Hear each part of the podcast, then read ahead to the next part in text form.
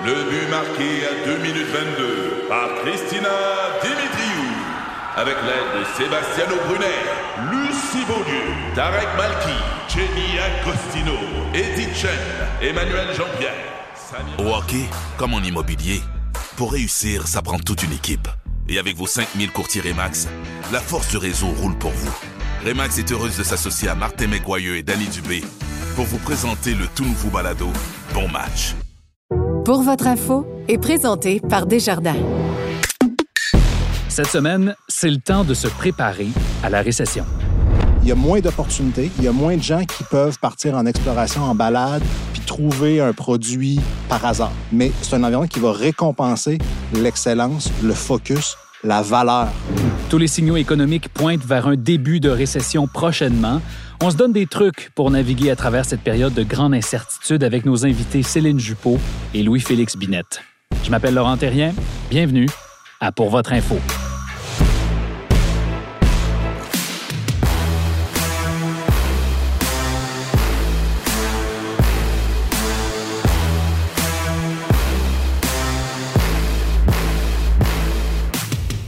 Bonjour à tous. On l'oublie, mais la dernière vraie récession remonte à il y a 15 ans, en 2008. J'y vrai parce que, l'économie a solidement planté en mars 2020, mais la période de crise économique en tant que telle, elle aura duré que quelques semaines finalement, et elle a été suivie vous vous en doutez, d'un extraordinaire rebond depuis. 15 ans donc depuis la dernière crise économique. Parce que ça veut dire que toutes les entreprises qui ont été créées depuis ont vécu une période de relative croissance. Je ne dis pas qu'il n'y a pas eu de haut et de bas depuis 2008, mais mettons qu'une vraie débarque, ça fait longtemps que ce n'est pas arrivé. Là, l'année achève et les économistes sont moins confiants, disons. L'inflation est au plafond, les taux d'intérêt augmente sans cesse et tranquillement l'économie du Québec ralentit. On prédit que la récession va commencer prochainement. Alors cette semaine, on s'est dit, on va se préparer à ce nouvel état d'esprit-là. On va le faire avec deux entrepreneurs. Céline Dupont, bonjour. Bonjour. Merci d'avoir accepté notre invitation. Louis-Félix Binette, bonjour. Bonjour. Euh, Céline, tu es la cofondatrice de Cotmo. Cotmo, vous développez, vous produisez, vous commercialisez des produits promotionnels responsables. Si tu avais en 30 secondes à nous résumer ce que vous faites chez, chez Cotmo, qu'est-ce que vous faites? On change radicalement l'industrie des objets promotionnels. Oui, donc vous, vous, fabriquez notamment des stylos, des bouteilles, des vêtements, des sacs, des affiches, des blocs-notes, euh, etc. au Québec toujours dans le souci de l'environnement, toujours dans le souci de la société. Exact. on, a, on, a, trois aspects. En fait, on a un aspect production, donc là, on fabrique les objets localement. On a un aspect distributeur, où là, on va plus sélectionner des produits qui ne se font pas en Amérique du Nord, mais qui sont personnalisés ici avec nos critères environnementaux et sociaux. Puis on a un côté R&D où là on investit pour justement s'attarder à un produit euh, qu'on vient tout juste d'ailleurs de commercialiser le mois dernier, le premier stylo fabriqué au Québec. Donc euh, trois ans de recherche pour ça. Félicitations, on en reparlera un peu plus tard. Je pense que ça fait partie des solutions qu'on va qu'on va regarder ensemble. Louis-Félix, tu es le cofondateur et le DG du mouvement des accélérateurs d'innovation du Québec, Maine. Vous êtes en quelque sorte le regroupement des incubateurs du Québec, on pourrait-tu dire ça? On essaie de faire travailler en réseau tous ceux que, quand ils se lèvent le matin, ils se disent, je me lève aujourd'hui pour aider une start-up. Bon. Et puis toi-même, tu aides plusieurs start-up, tu as parti plusieurs entreprises, fait que tu baignes dans l'écosystème de la jeune pousse depuis, quoi, 20 ans? Euh, Peut-être pas 20 ans, mais on va dire euh, activement euh, au Québec depuis 10 ans. Bon, fait qu'on a le profil parfait, je pense, la complémentarité parfaite avec vous deux. Euh, Céline, tu as parti ton entreprise il y a une dizaine d'années, presque dix ans. Huit ans. Huit ans. Euh, on va commencer avec toi parce que, bon, vous étiez dans les objets promotionnels en 2020. Vous avez pris une solide débarque et vous vous êtes replacé. Je veux pas qu'on refasse l'histoire de la pandémie. Je pense qu'on est tout à bout de ça. Cela dit, euh, tu as eu une première expérience d'une situation un petit peu plus difficile.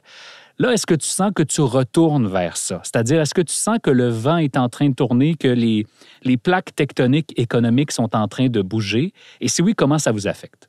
la chose la plus difficile pour nous qui est en train d'arriver, c'est la hausse des taux d'intérêt. Hmm. C'est sûr que, euh, moi, je me souviens quand j'ai commencé mon premier prêt, on m'a dit, mais tu sais, pour faire de l'argent, il faut de l'argent. Donc, euh, c'est sûr que je me suis endettée euh, pour, pour, pour bâtir l'entreprise. Puis là, de voir une hausse drastique comme ça, où finalement on n'a pas d'aide, on, on est quand même laissé à nous-mêmes à nous dire, bah, en fait, euh, tes taux d'intérêt de 10-12%, bah, débrouille-toi avec. Euh, c'est différent que quand il y a eu la pandémie, c'était comme, bon, bah, le gouvernement est derrière, puis ils vont, venir nous aider à, à, maintenir les, les, salaires, à maintenir les emplois. Euh, là, on est un peu comme, OK, ben là, j'ai 10 000 dollars de plus qui sort en taux d'intérêt. C'est où, que je, hmm. c'est où que je coupe, comment je m'ajuste? Et il y a moins d'intérêt de la part des investisseurs pour ajouter de l'argent neuf aussi dans l'entreprise, n'est-ce pas? C'est ça. Ben, nous, on n'a pas d'investisseurs euh, comme du externe. externe C'est hmm. vraiment juste Cindy et, et, moi qui sommes euh, associés et actionnaires de l'entreprise. Mais tout l'investissement qu'on a dû faire, tous les prêts qu'on devait aller chercher, on les a pris avant. Donc, je me dis, bon, là, c'est sûr qu'on est moins dans une demande de financement, mais on est plus dans une demande, OK, là, il nous faut des ventes. Puis, est-ce que nos clients vont avoir la capacité de continuer à commander autant que ce qu'ils commandaient? Mhm. Louis-Félix, est-ce que ce que tu entends là, c'est l'inquiétude des entrepreneurs que tu coaches, que tu, que tu vois dans l'industrie, est-ce que tu sens une montée de, de l'anxiété collective face à l'état de l'économie en ce moment? Bien, c'est sûr qu'on il faut qu'on se pose des vraies questions un, tout on parle d'inflation, mais quand c'est une, une, inflation généralisée qu'on vit, c'est-à-dire tout coûte plus cher. Il y a l'inflation sur les prix, le matériel, il y a l'inflation euh, sur la main-d'œuvre, parce que la main-d'œuvre est rare, ça fait dire que ça coûte plus cher embaucher des gens. Il y a l'inflation sur le, le, coût de l'argent. Hein. Le taux d'intérêt, finalement, c'est le coût de l'argent. Fait acheter de l'argent ou emprunter de l'argent, ça coûte plus cher maintenant. Euh, donc, tout ça coûte plus cher. Puis, il y a beaucoup d'incertitudes sur ces mêmes euh, ligne-là, il y a beaucoup d'incertitudes sur le matériel. Les chaînes d'approvisionnement sont un peu euh, brisées. C'est dur de planifier, euh, c'est dur de planifier la croissance de, l'entreprise en termes d'emploi. Fait que c'est sûr que c'est des, des critères que les entrepreneurs doivent prendre dans leurs calculs. Puis quand tu regardes ça, augmentation des coûts, augmentation de l'incertitude générale. Tu sais, là, on, parle de la récession, je dis c'est le mot en R. Comme plus on le prononce, puis plus on a peur de la récession, plus on est tous en train de lever un peu le pied, euh, le pied de l'accélérateur, puis commencer à avoir peur, mais ça peut s'emballer. C'est-à-dire que c'est pas une finalité. On ne sait pas vraiment où ça va la récession, mais c'est sûr que dans tous ces calculs-là, je pense que les entrepreneurs doivent le prendre en considération. Puis si ça augmente pas leur niveau de stress, devraient se poser une question à savoir si leurs fils sont bien connectés. C'est ça, s'ils sont prêts à faire face à ça. Une inquiétude euh, que j'entends dans le marché actuellement, c'est si, je pense à toi, Céline, parce que c'est votre cas, une plus petite entreprise a moins de marge de manœuvre si euh, le contexte économique devient plus difficile, elle peut moins investir en développement. Et là s'installe un espèce de cercle vicieux où moins elle investit en développement, moins elle prépare sa sortie de crise. Est-ce que c'est ce que vous vivez chez Cotemo? Bien, finalement, ce que je me rends compte, c'est, sans le vouloir, on l'a un peu préparé. Euh, dans le sens où ce, stylo-là qu'on a commercialisé, ça fait trois ans qu'on a investi dedans ben là, c'est un peu notre solution justement à notre sortie de crise. C'est le produit, le deuxième produit le plus acheté dans notre industrie. C'est le produit qu'on veut exporter. C'était tout ce qu'il fallait préparer avant même qu'on parle d'une récession finalement est sur la table. La question, c'est de savoir est-ce qu'on on va, on, va y arriver et tout. Puis on parlait de main de, de, de main d'œuvre. Je pense que là-dessus, nous, c'est un des gros enjeux qu'on a en tant que petite entreprise parce que déjà à la base, une petite entreprise a des, ben, à la base, je dirais ça. On a quand même des salaires un peu moins élevés que ce mhm. qu'il y a sur le marché. Mhm. Puis, euh, des jeunes qui sortent des grandes écoles puis qui nous demandent des salaires comme des grandes entreprises peuvent euh, demander, ben, c'est juste impossible. Donc, là où notre plus grand enjeu, nous, il est comment nos salaires vont s'adapter euh, face à justement ben, la pénurie de main-d'œuvre, face à, à l'inflation. Puis là-dessus, on, on est un peu pris de court. Donc, comment on se prépare à tout ça? Et c'est là qu'on devient, on doit innover sur, bon, bah, ok, oui, tu as ton salaire, mais qu'est-ce qu'on considère d'autre dans un salaire sur les assurances, la qualité de vie, toutes ce, ce compte, ces choses-là qui ne sont pas forcément, euh, mhm. qui sont pas monétaires, mais qui ont une valeur. C'est intéressant que vous ayez préparé la crise sans le savoir probablement, parce que vous étiez juste en mode recherche et développement sur, euh, sur votre prochain produit. Est-ce que ce sont toutes les entreprises qui sont prêtes comme ça? Ben, je vais rebondir sur ce que Céline dit dans ma tête, une, récession ou un ralentissement économique ou un, cocktail de, de, de, paramètres ou de variables défavorables euh, généralement à l'économie et à l'entrepreneuriat, euh, ça affecte tout le monde, mais ça affecte pas tout le monde égal. C'est-à-dire que ça abaisse le terrain de jeu pour tout le monde, mais ça récompense l'excellence. Hmm. Ça récompense les entrepreneurs qui ont du, qui ont du focus. Autant il y a 15 ans, pendant 15 ans, tu disais en, introduction, on, c'est comme si on avait fait une balade sur l'autoroute, conditions parfaites, aucun trafic, rien. Est arrivée la pandémie, il y a eu un genre de plaque de glace, on a mis les freins, puis là, pour un instant, la voiture est partie, elle a dérapé complètement. On est encore un peu dans ce moment-là, c'est-à-dire qu'on n'est pas dans une situation normale. L'inflation, ce n'est pas une inflation normale. Euh, la pénurie de main-d'œuvre, ce n'est pas une pénurie de main-d'œuvre normale. Si on vit une récession ce ne sera pas une récession normale. C'est une hmm. récession qui est due à un coup de frein brusque sur une économie qui allait bien. Fait que, moi, je pense que ça ramène. Il y a moins d'opportunités, il y a moins de gens qui peuvent partir en exploration, en balade, puis trouver un produit ou trouver un service ou une idée d'entreprise qui va réussir par hasard. Il y a moins de place au hasard dans un, dans un environnement qui se rétrécit, mais c'est un environnement qui va récompenser l'excellence, le focus, la valeur. Je pense que l'exemple que Céline vient de donner avec son stylo fait de matière recyclable au Québec, c'est un exemple d'investissement qui a été fait avant la pandémie, qui était focusé sur la valeur. Comment est-ce qu'on apporte de la valeur? Euh, ceux qui vont réussir une récession, c'est pas ceux qui vont vendre des choses qui coûtent moins cher, puis couper les prix, puis couper la qualité des coins ronds. Ceux qui vont réussir, c'est ceux qui vont vraiment faire un effort de, proposer des choses qui viennent répondre aux enjeux du moment, la valeur, les valeurs de l'entreprise aussi. Ça va devenir un facteur aussi d'attraction euh, des, talents dans un contexte où, où, il n'y a pas juste des, des questions d'argent qui, vont être, qui vont être sur la table.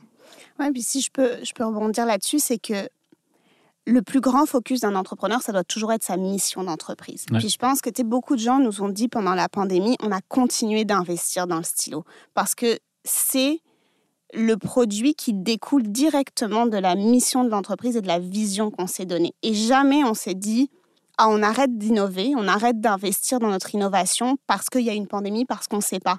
Non, parce qu'en fait, l'entreprise n'est pas montée sur les 10 prochaines années, elle doit être montée sur les 40 prochaines années. Donc, c'est quoi notre responsabilité d'entrepreneur de se dire, mais ben, c'est dur, je continue. Puis là où je trouve que la différence entre la pandémie et une récession, c'est que la pandémie, elle nous a isolés en tant qu'entrepreneurs. Une récession ne va pas nous isoler. Elle ne nous empêche pas de nous rencontrer. Exactement. Et, et c'est là-dessus où j'ai trouvé, moi, ce qui a été le plus dur en tant qu'entrepreneur, parce que on se voit comme deux, trois fois par semaine, là, tout l'écosystème, on se croise, on se parle de nos problèmes. Ah, oui, moi j'ai vécu ça. Ah bah attends, j'ai une idée pour toi. les problèmes, on les règle vite. Pendant la pandémie, les problèmes, ça prenait du temps à les régler. Beaucoup, beaucoup trop de temps. Et donc, et c'est là où je me dis, moi, il est là un peu mon optimiste à me dire, ben, c'est pas grave parce que l'écosystème va être là, on va continuer d'échanger, on va continuer de se rencontrer. Et si on se bute à quelque chose, ben on ne sera pas tout seul. Mhm, mhm, mhm. J'aime euh, l'idée, euh, pour revenir à un point de Louis-Félix, tu disais, euh, c'est l'excellence qui va permettre à certaines entreprises de réussir. Rappelons-nous qu'il y a de grandes entreprises qui sont nées pendant euh, la crise économique précédente d'il y a 15 ans. Je pense à Airbnb notamment, qui, qui est né en 2008, là, dans plein cœur du, trouble. Donc, il y, a, toujours de moyens. Euh, pour revenir euh, sur le fameux stylo, Céline, je l'ai vu sur votre site. Il est magnifique. il est très beau. Est-ce que c'est lui? Ah ouais, c'est extraordinaire. Je le tiens dans mes mains en ce moment. Qu'est-ce qu'il y a de spécial? Puis en, quoi est-ce que c'est une, innovation ou qu'est-ce qu'il y a de particulier, si tu veux? Alors, c'est le premier stylo recyclé, recyclable, fabriqué au Québec de manière industrielle. Donc, c'est-à-dire que euh, le plastique, il est euh, le plastique post-consommation, c'est directement du plastique du bac bleu du bac de recyclage des Québécoises et Québécois. Ça, c'est la première chose. La deuxième chose, c'est qu'il a été pensé pour pouvoir être recyclé par la suite. Hmm. C'est-à-dire qu'il est monomatière, il n'y a que trois pièces plus la cartouche. Et on a monté un programme de recyclage par la suite pour s'assurer qu'il soit désassemblé et recyclé et que le plastique soit remis dans, euh, dans, dans, l'industrie finalement, euh, la plasturgie. Et, euh, et donc c'est ça qui fait que c'est complètement différent par rapport à tous les autres stylos dans, dans l'industrie promotionnelle qui sont faits outre-mer et euh, qui se disent, par exemple, recyclé quand c'est la coque qui est recyclée, mais finalement, toutes les pièces à l'intérieur empêchent le recyclage réel de ce stylo. Puis C'est énormément de stylos qui transigent au Canada par année. oui, effectivement. J'en perds à peu près quatre par semaine. Fait que c'est bon. Euh, je suis clairement. Je, je sais pas si je suis un bon tous les stylos de Laurent? sont où les stylos de Laurent? Je vais te poser la question qui tue, Céline. Dans un contexte où, euh, bon, pour les petites entreprises, c'est difficile, mais pour de grandes entreprises qui sont tes clients, finalement, celles et ceux qui ont des programmes de développement durable puis qui veulent revoir leur façon de faire, qui veulent revoir les produits qu'ils achètent, les produits qu'ils donnent, etc. Si le marché se resserre, s'il y a moins d'argent pour du discrétionnaire, est-ce que vous allez réussir à en vendre? Le stylo, c'est euh, un produit incontournable. Ça n'a jamais arrêté. Les entreprises n'arrêtent pas d'en acheter. On arrête de faire des petits cadeaux puis des petites choses, mais un stylo, c'est un produit essentiel de l'entreprise. Mhm. Juste au Canada, en 2020, là, c'est 145 millions de stylos qui ont été importés en pandémie. Tu devrais être correct. Tu as 1 de ça, vous survivez. C'est- C'est ça. OK, c'est c'est bon. même pas. Euh, on va parler de solutions parce que, bon, on, on- on va se donner des trucs, en fait. C'est ça mon objectif pour les quelques minutes qui nous restent. C'est, OK, bon, il y a quelqu'un à l'écoute là, qui se dit, bon, ben très bien, je comprends que le marché est plus difficile puis qu'il faut faire des choix plus stratégiques, qu'il faut euh, éviter de se lancer dans trop de directions. Je veux bien. Mais Louis-Félix, disons que tu es en train de coacher des, des, des, des entrepreneurs qui se sont lancés dans cette longue période de croissance économique. Qu'est-ce qu'on peut plus faire de la même manière maintenant qu'on a fait jusqu'à maintenant? Je pense que je l'ai dit un petit peu tantôt. Il ne faut pas euh, se mettre en phase d'exploration où on se dit, ah, on va essayer plein de choses, puis on, on va voir ce qui réussit. Ouais. Je pense qu'il était un temps où tu es capable de faire ça. Tu es quand même capable d'aller voir avec une bonne équipe, d'aller voir des investisseurs. Donne-moi de l'argent pour explorer sur cette, gro- cette grossière idée-là, puis je vais, je vais trouver quelque chose, puis je suis assez convaincant pour. Là, c'est fini, ça. Il Mhm. faut avoir une vision forte du problème qu'on cherche à régler.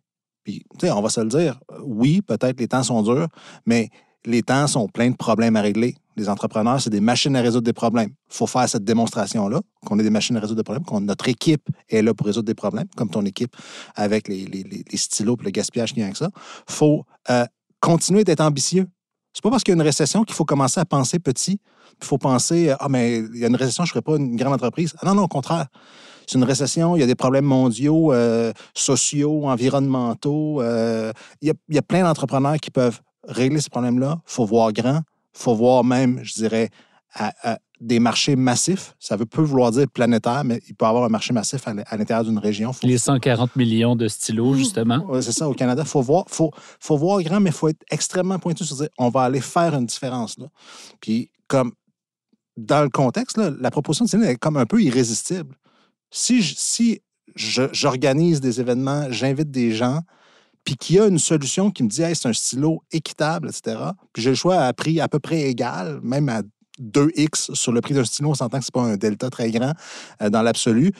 J'ai comme pas le choix de considérer euh, l'option que me propose Céline. Elle se propose comme un- un- un- une option incontournable. Si je pourrais acheter des stylos pour les gens qui viennent à mon congrès, à mon événement annuel, ben, je vais le faire avec Céline. Mhm. Euh, donc, il ne faut pas avoir peur de voir grand parce que c'est ça qui va récompenser. Tu as mentionné, il y a plusieurs entreprises qui sont nées, puis je ne vais pas toutes les nommer parce que des fois, c'est des startups, puis ils ont pas des grosses startups qui n'ont pas toujours de bonne presse, mais il y a plein d'entreprises qui sont nées dans des contextes de difficulté. Puis le secret des entrepreneurs qui ont réussi, c'est qu'ils ont vu des opportunités dans la difficulté. Dans la crise. Hein, on le dit souvent, là, la contrainte est mère de créativité. C'est elle qui nous inspire à, à penser. Puis les entrepreneurs, c'est eux qui font ça. Mm. Puis on a besoin de le faire. Puis on a besoin de le faire individuellement comme entrepreneur. J'ai beaucoup aimé ce que, ce que tu as dit, euh, euh, Céline. Il faut le faire comme communauté d'entrepreneurs, puis comme, com- comme écosystème d'acteurs qui veulent le succès des entrepreneurs. Euh, il y a encore des investisseurs dans le marché. Ils ont encore de l'argent. Ils ont, des fonds qui ont levé dans les belles années, il y a deux, trois ans, qui ont levé des fonds. Ils ont des fonds à dépenser. Ils vont juste pas les dépenser sur n'importe quel projet. Ils vont les dépenser sur des vrais bons projets. Il faut qu'on les réussisse ensemble. Puis des fois, c'est deux, trois entrepreneurs, qui vont se mettre ensemble. On dire, ensemble, on peut amener un package de solutions à des grands clients corpaux qui sont irrésistibles. Il faut créer des produits, des services irrésistibles dans le J'aime beaucoup ça. J'aime beaucoup ça. D'autres solutions, euh, Céline, euh, auxquelles tu penses? Bon, ben, diversifier ses produits, clairement, vous avez compris ça. Euh, chaîne d'approvisionnement, peut-être? Ouais, chaîne, bah, chaîne d'approvisionnement, euh, ben, ça- nous, on, on est, on est beaucoup sur le local. Je pense qu'il faut, euh, il faut aussi diversifier ses fournisseurs, euh, Mhm. les diversifier, mais aussi comprendre les forces de chacun, prendre le temps d'aller les rencontrer. Ça, c'est la clé du fait local. C'est d'aller à la rencontre de, de- de ses fournisseurs. Euh, puis je voudrais revenir aussi, par exemple, sur, sur l'équipe. On a tendance, dans un contexte de récession, à- à licencier.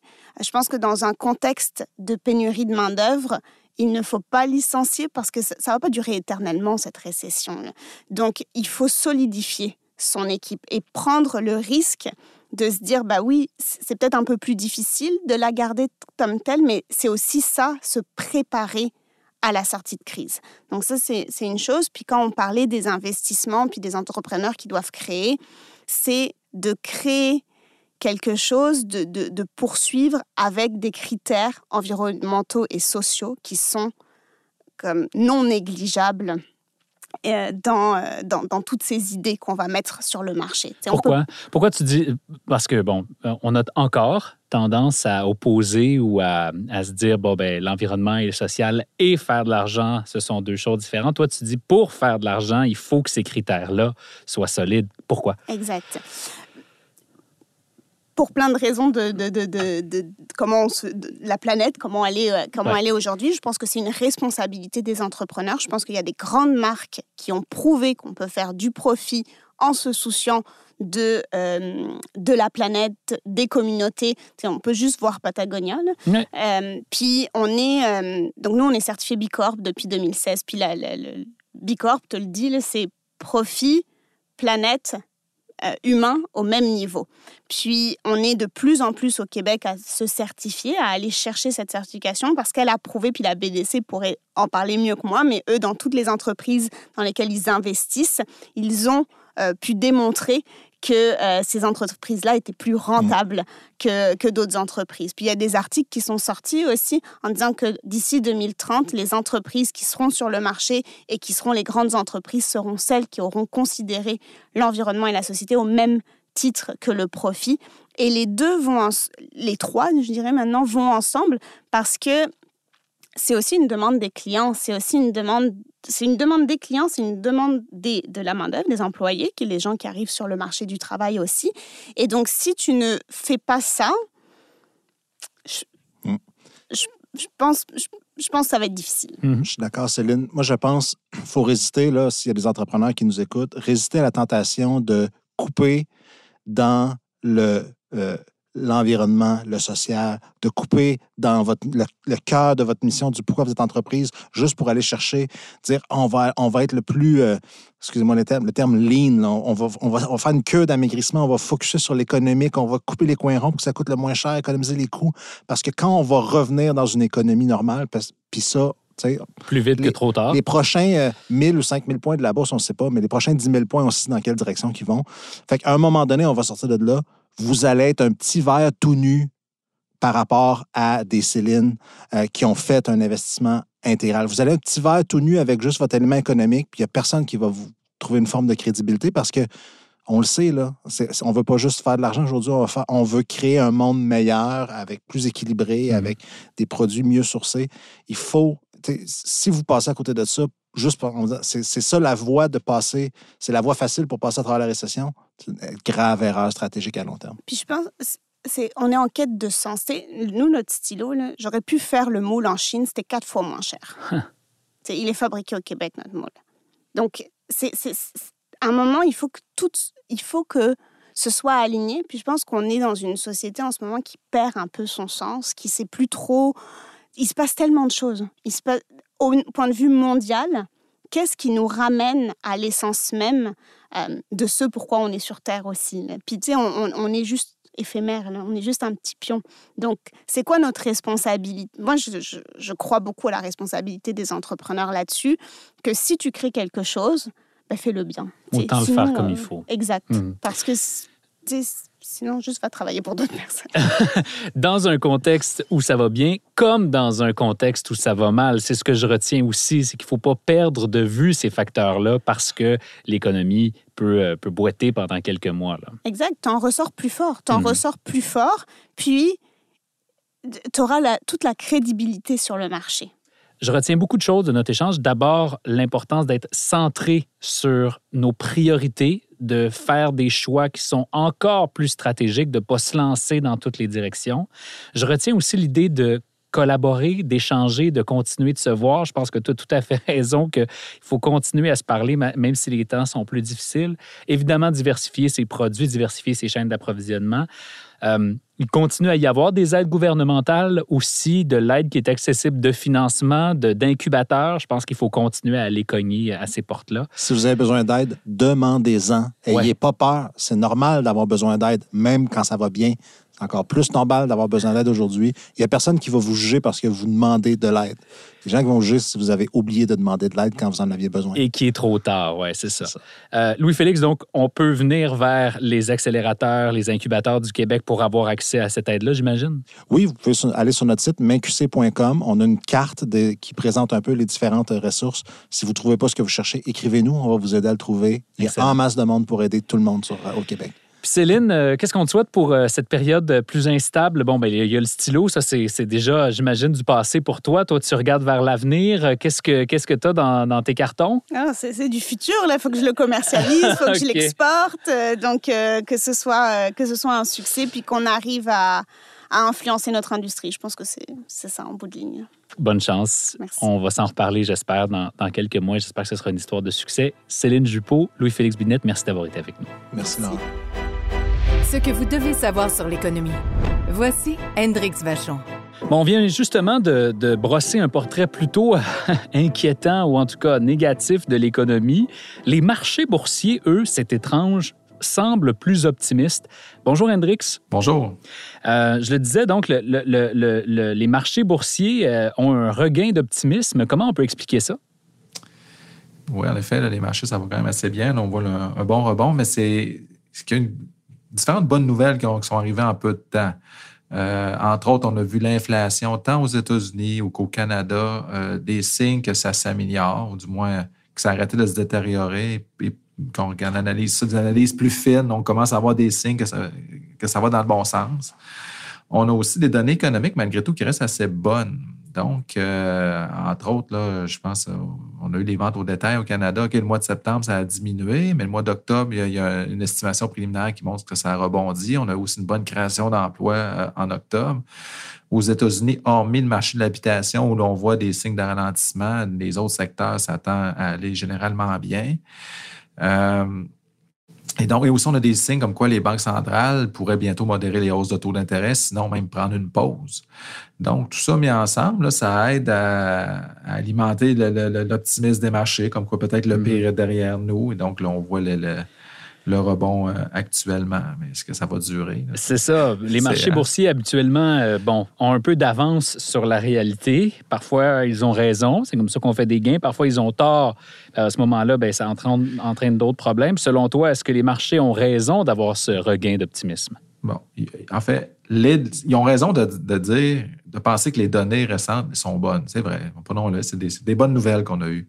Cependant, je pense que là où ils ont tort, c'est de croire qu'on n'en aura pas des mauvaises prochainement. Donc, il y a encore une zone de turbulence à traverser.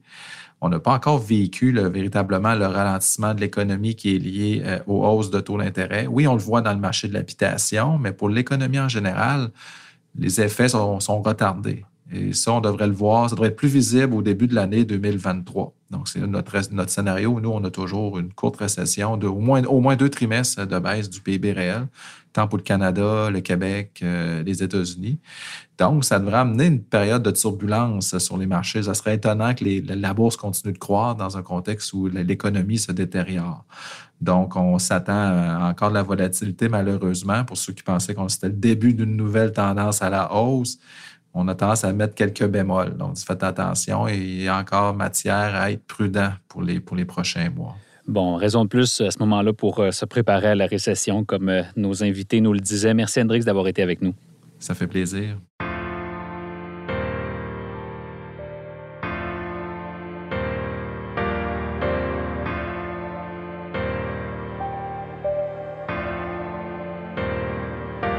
Voilà, c'est tout pour nous cette semaine. Pour votre info est un balado indépendant présenté par Desjardins. Notre recherchiste est Philippine de Tinguy. Nos épisodes sont enregistrés au studio Edgar à Montréal. Notre technicien cette semaine est Steve Cordeau. Tous nos épisodes sont disponibles sur la plateforme C23 de Cogeco Media, ainsi que sur Spotify, Apple Podcast et partout où vous retrouvez vos balados. Merci d'avoir été avec nous cette semaine encore une fois. Je m'appelle Laurent Terrien. On se reparle la semaine prochaine.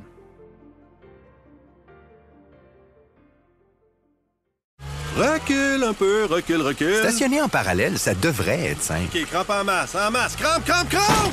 Faire et suivre une réclamation rapidement sur l'appli Bel Air Direct, ça, c'est simple. OK, des crampes. Bel Air Direct, l'assurance simplifiée.